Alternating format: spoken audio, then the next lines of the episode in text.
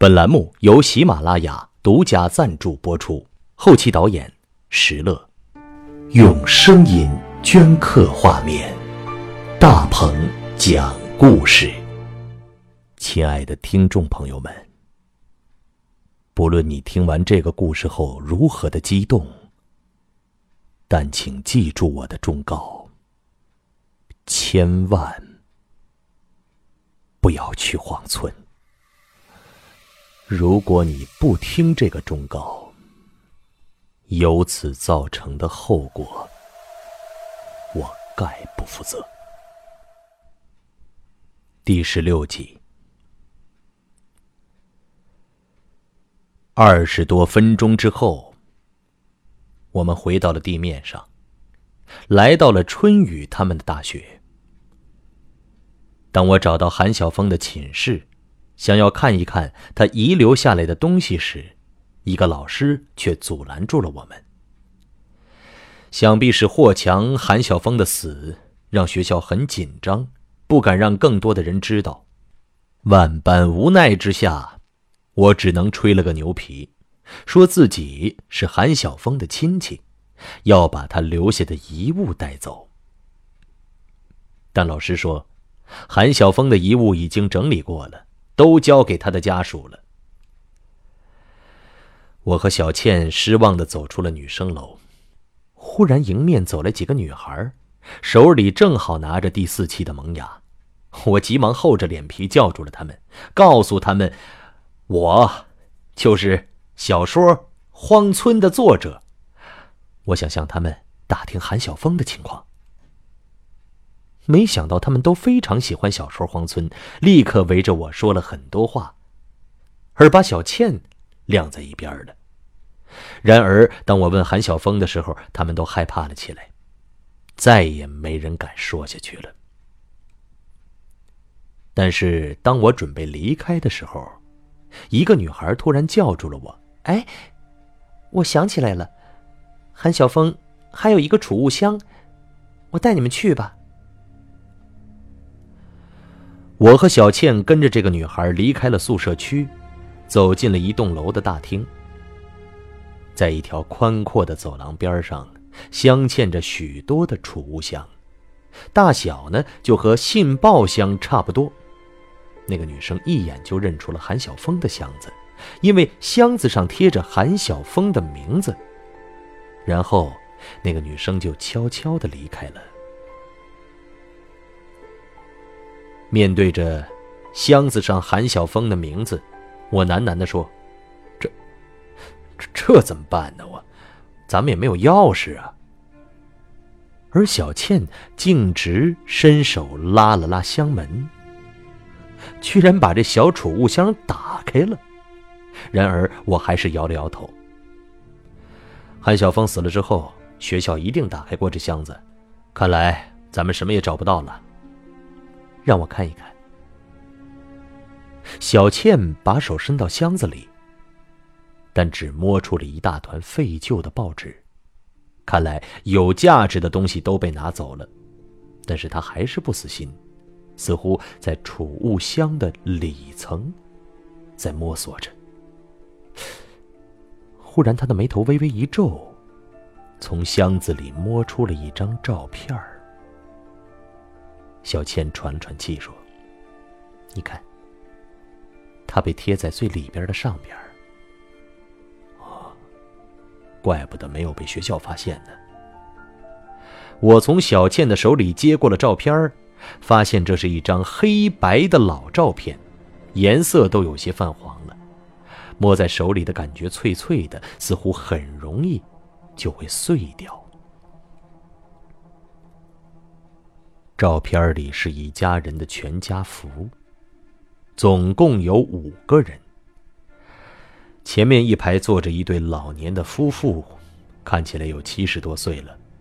老头子精瘦精瘦的，穿着长衫，留着长长的胡须，头发呢也留得很长，看起来很有些古风。老太婆呢穿着一件旗袍，脸上不知道抹了多少粉。惨白的像个僵尸似的。后排应该是一对年轻的夫妻，男的二十七八岁的样子，穿着一身笔挺的西装，风度翩翩，就像金粉世家里七少爷的样子一样。女的呢，只有二十岁出头的样子，怀中抱着一个襁褓中的婴儿。她穿着民国流行的短袖旗袍，露出了一双白嫩如藕的手臂来。她的脸庞清瘦而秀丽，目光略带着几分忧郁，不像是那种丰满的年轻母亲的样子。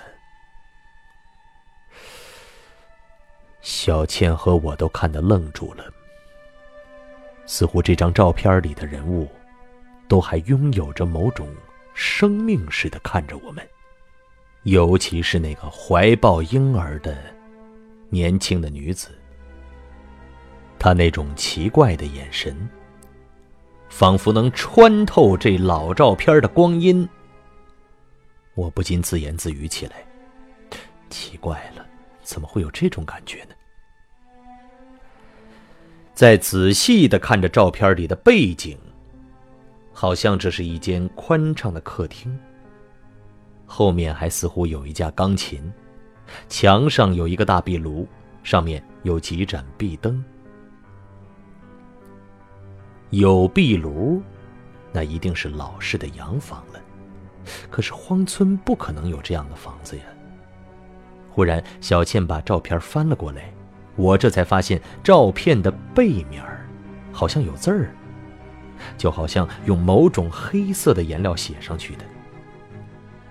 民国三十七年四月五号，设于上海荒村公寓。我轻轻的把这句话念了出来。念到一半，忽然觉得后背心儿都发毛了。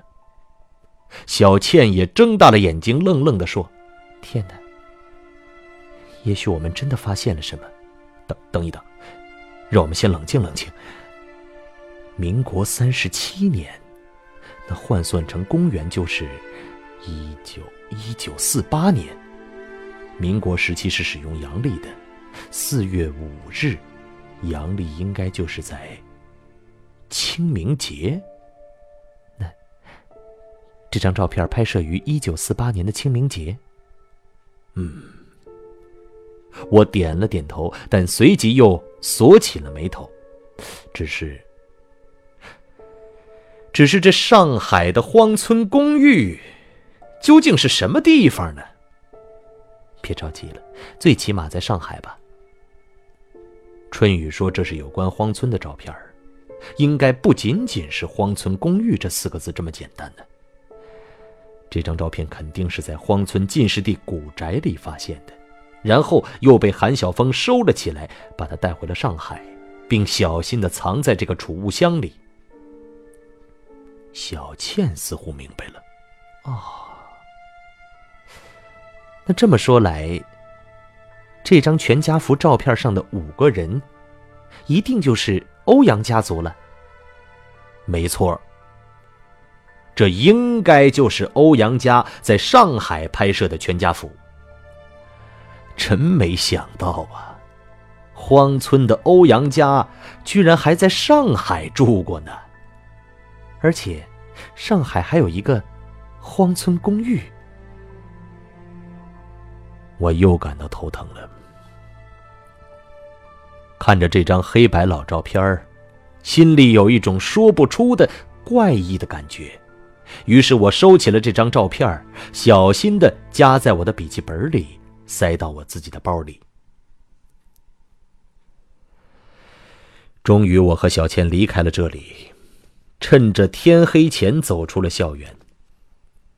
虽然发现了这张照片让我们的情绪都异常的低落。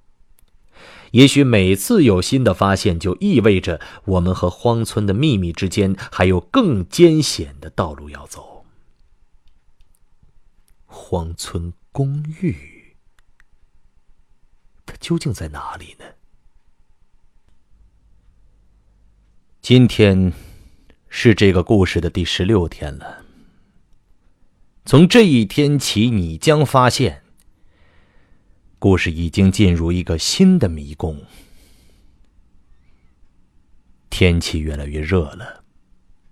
昨天从精神病院到地铁书店，再赶到大学，出过一身臭汗的我，把衣服都换了下来。忽然，我在口袋里摸到一个硬物，心里莫名其妙的一颤。我连忙把手伸到衣袋里。掏出了那枚绿色的玉指环，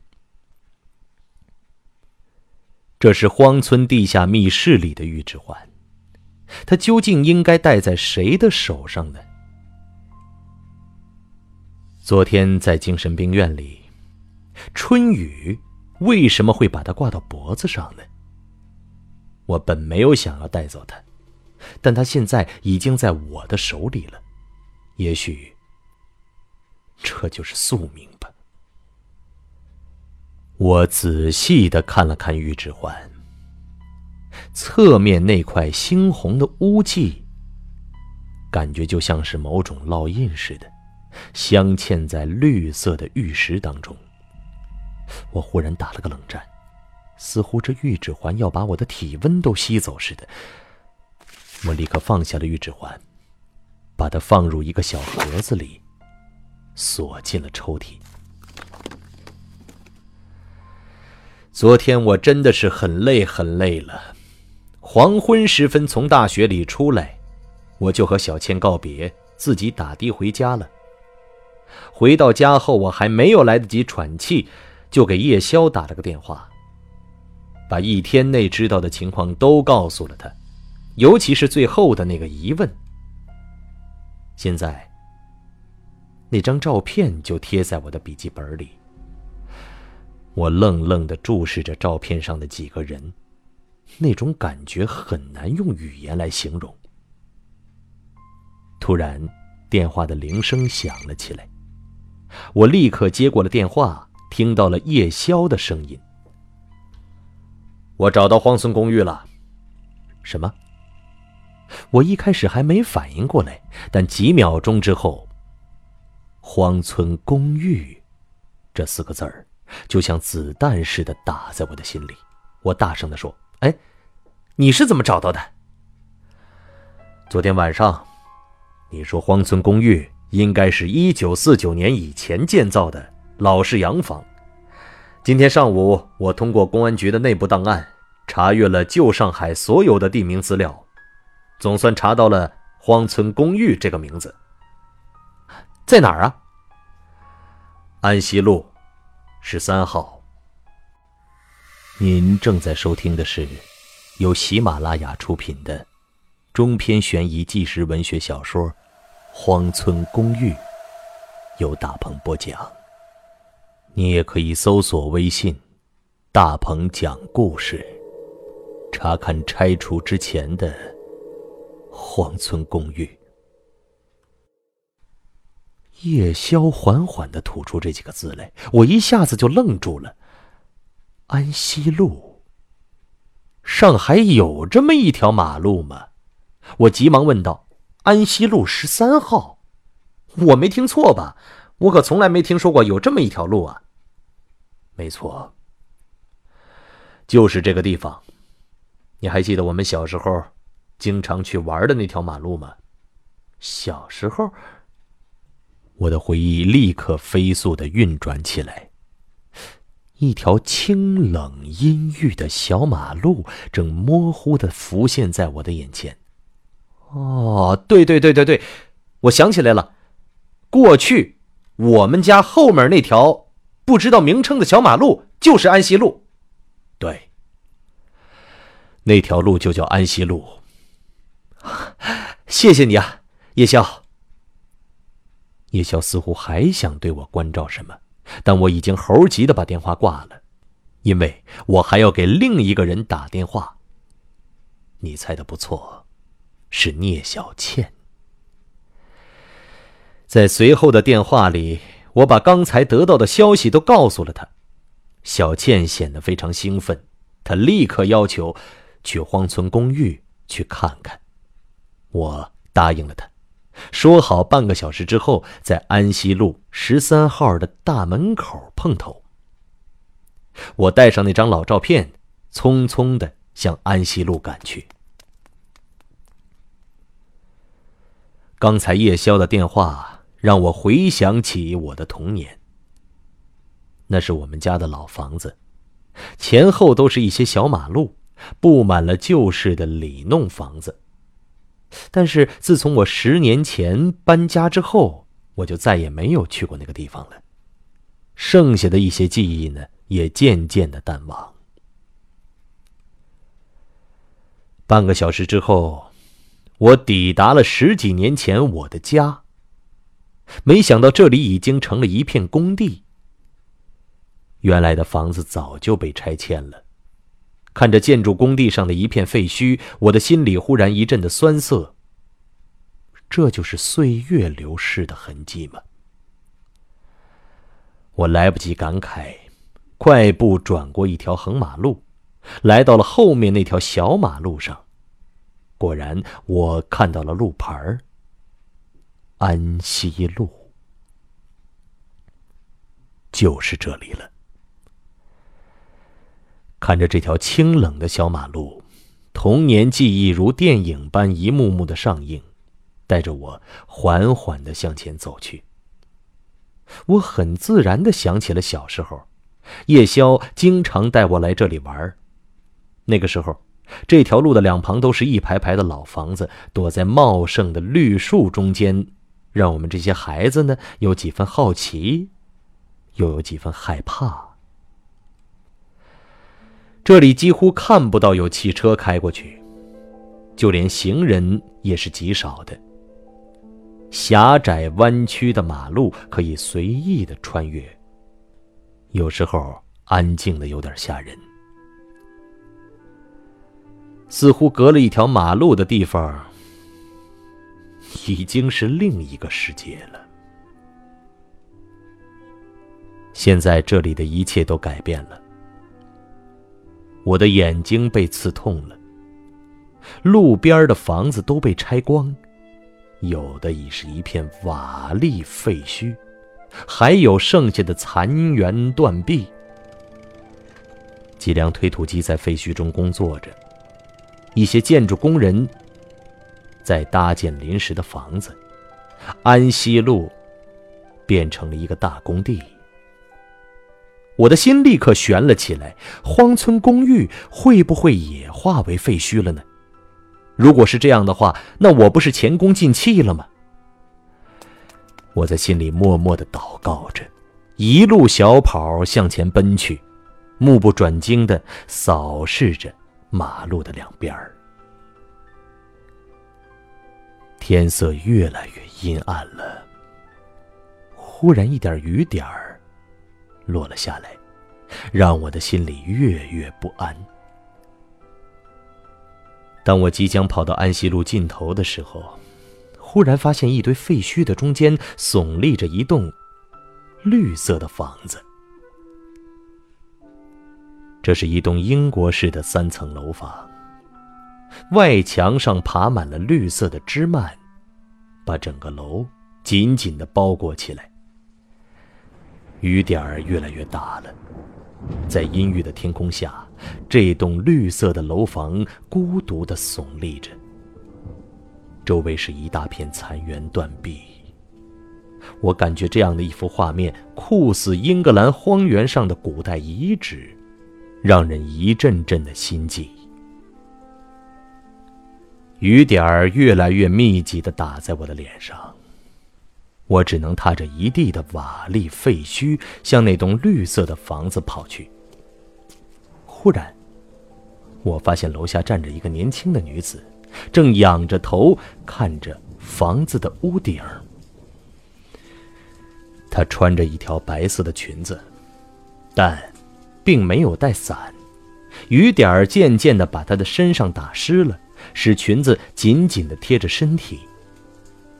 从背面看，她的身材真的很迷人。我终于跑到楼下，立刻就叫出她的名字：“小健，我来了。”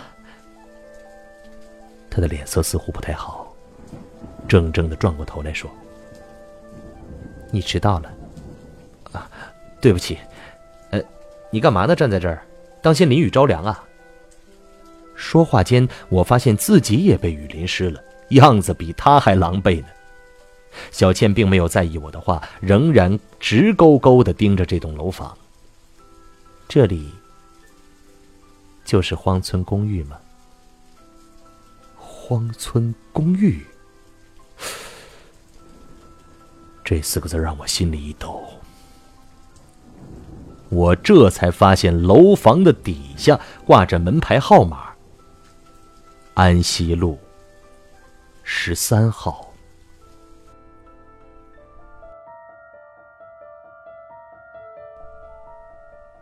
好了，朋友们，今天的故事就讲到这里。